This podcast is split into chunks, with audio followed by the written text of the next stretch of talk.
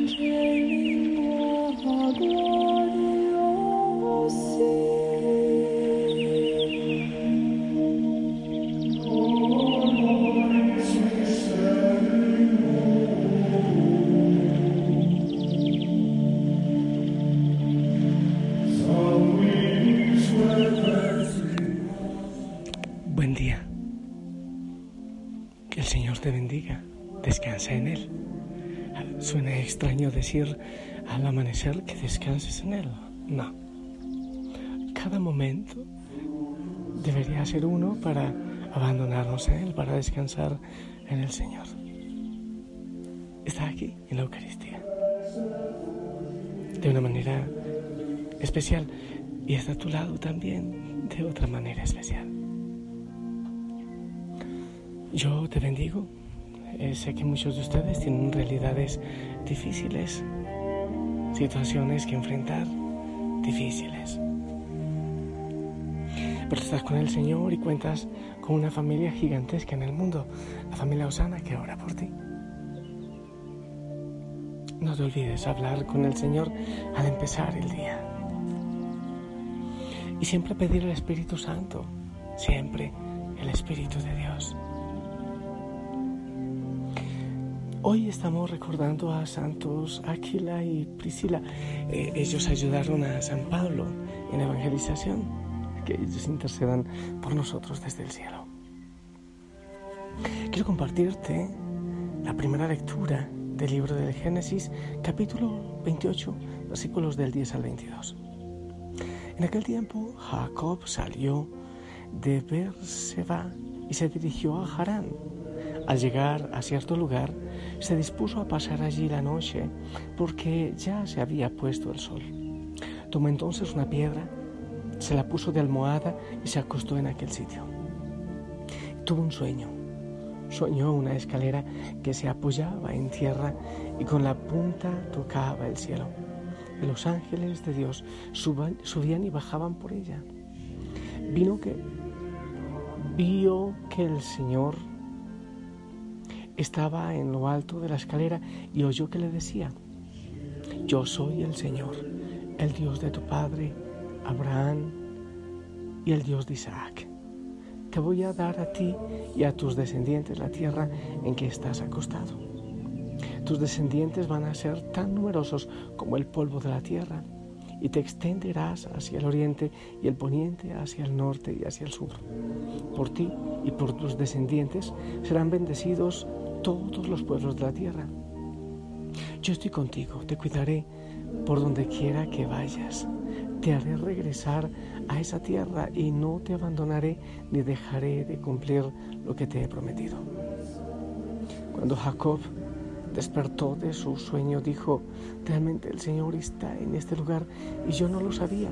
Y exclamó, asustado, qué terrible es este lugar es nada menos que la casa de Dios y la puerta del cielo. Jacob se levantó de madrugada y tomando la piedra que se había puesto de almohada, la colocó como un memorial, derramó aceite sobre ella y aquella ciudad le puso por nombre Betel, aunque su nombre eh, primitivo era Luz.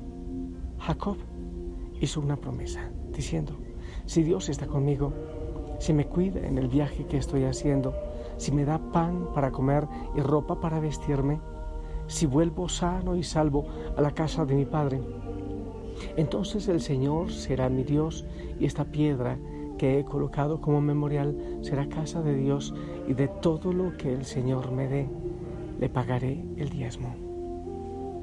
Palabra de Dios.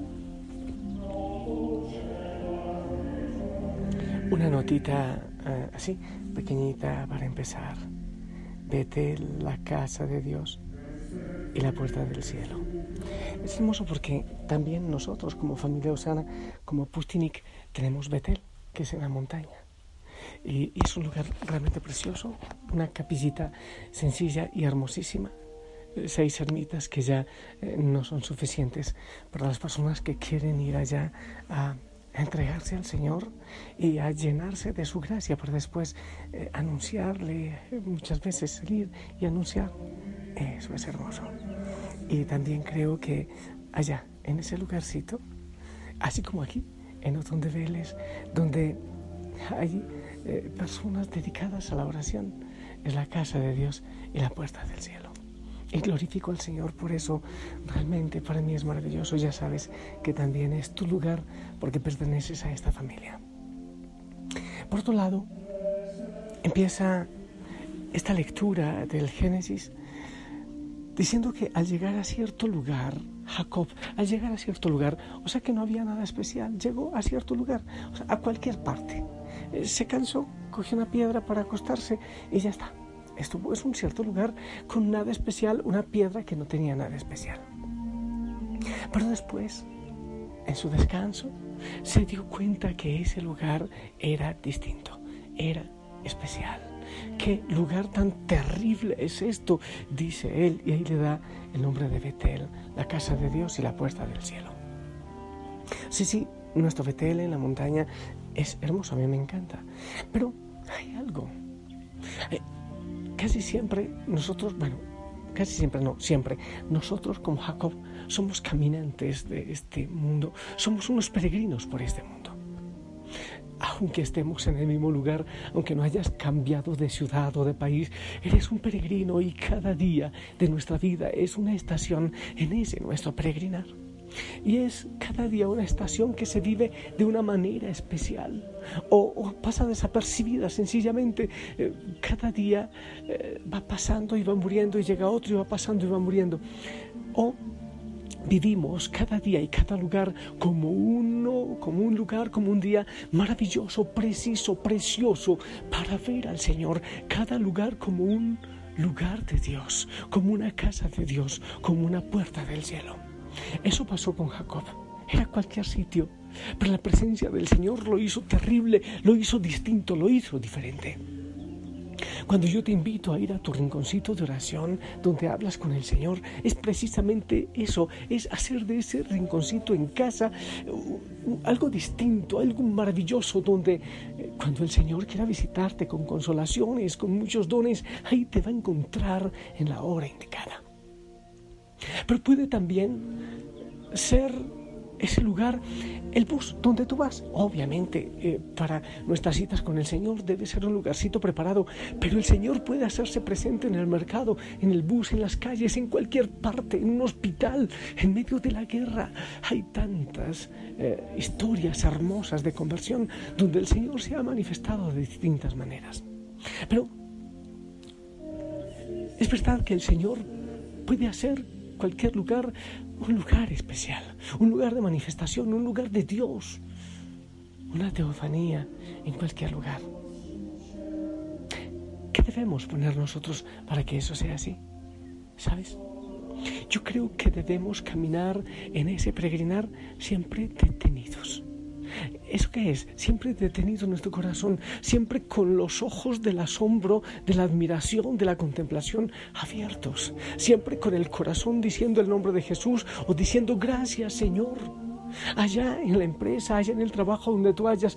Quizás no tienes o no puedas, no sé, hablar los labios para anunciar, para predicar, pero tu sola presencia lleva al Señor y el Señor entra en ti, en tu corazón y en, tu sonrisa, en, en esa eh, fuerza de Dios que sale de ti porque le amas, porque le adoras y cambiarás ese lugar y ese lugar también será una casa de Dios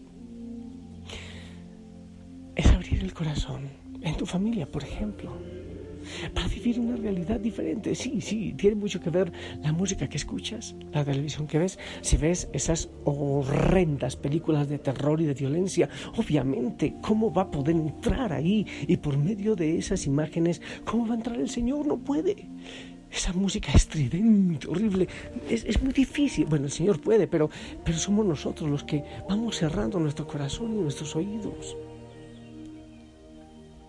Yo hablo, hablo mucho de estar en presencia, en esa presencia del Señor, donde tú vayas, donde camines, obviamente, donde está el, Señor en la Eucaristía, una maravilla, en los templos, obviamente. Pero qué hermoso que vivas en tal silenciamiento interior en tal paz que, que te hagas como propósito que de tus labios salgan palabras edificantes, palabras bonitas, que no haya esa cara de limón, sino que al contrario haya un rostro siempre dulce y siempre amoroso. Claro que sí, en eso, de esa manera, tú vas a ser un buen mensajero del Señor para que Él pueda llevar su presencia a muchos lugares.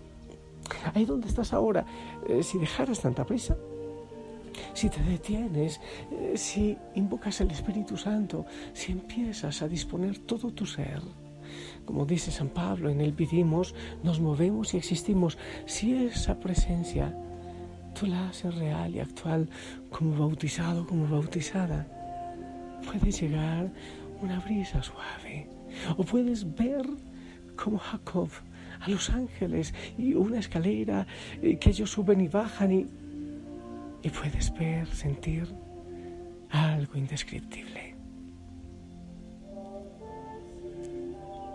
Tú eres también escalera por medio de la cual el Señor puede acercarse a muchas personas y puede bendecir y puede transformar, pero debes silenciarte, debes aquietarte, debes intentar en todo momento hacer la voluntad del Señor, hacer la voluntad del Padre. Qué hermoso que tú eres un instrumento adecuado, idóneo para el Señor, para que Él se haga presente hoy a otras personas. El lugar donde vayas puede ser casa de Dios y puerta del cielo.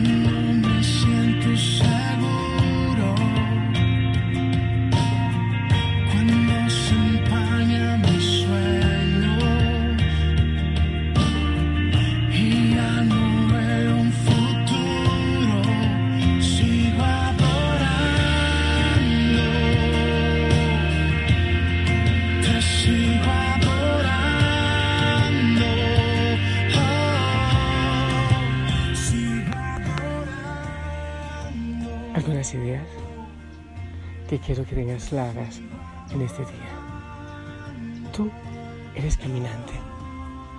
Cada día es una estación en ese camino de la vida. Pero no te detienes por más que estés sentado o, aturdido con tantas cosas o, o en la mediocridad. Eres caminante y no te quedas quieto. En ese caminar el Señor es grande y es poderoso, pero hay veces que cierras tus ojos y no logras verlo.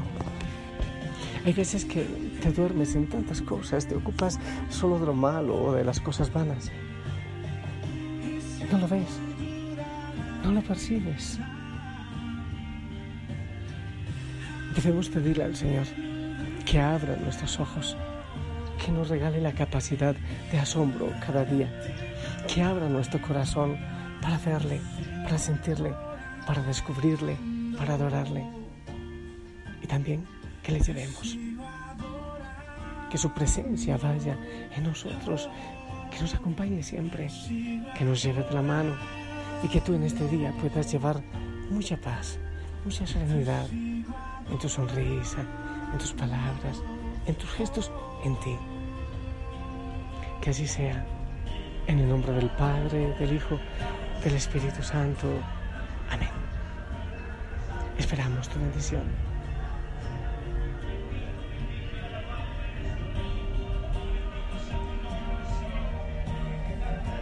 Amén, amén y amén. Que la Virgen María te lleve también de la mano. Estamos orando por ti, seguimos orando por ti. Te envío fuerte abrazo, abrazo a todos en casa. Y que adores al Señor ahí donde vayas, en el auto, en el bus, en la calle, en el camino, en el trabajo. Adórale, adórale en todo momento en cualquier situación. Yo lo adoro aquí, por ti también. Si el Señor lo permite, en la noche oramos nuevamente. Hasta pronto, sonríe, bye.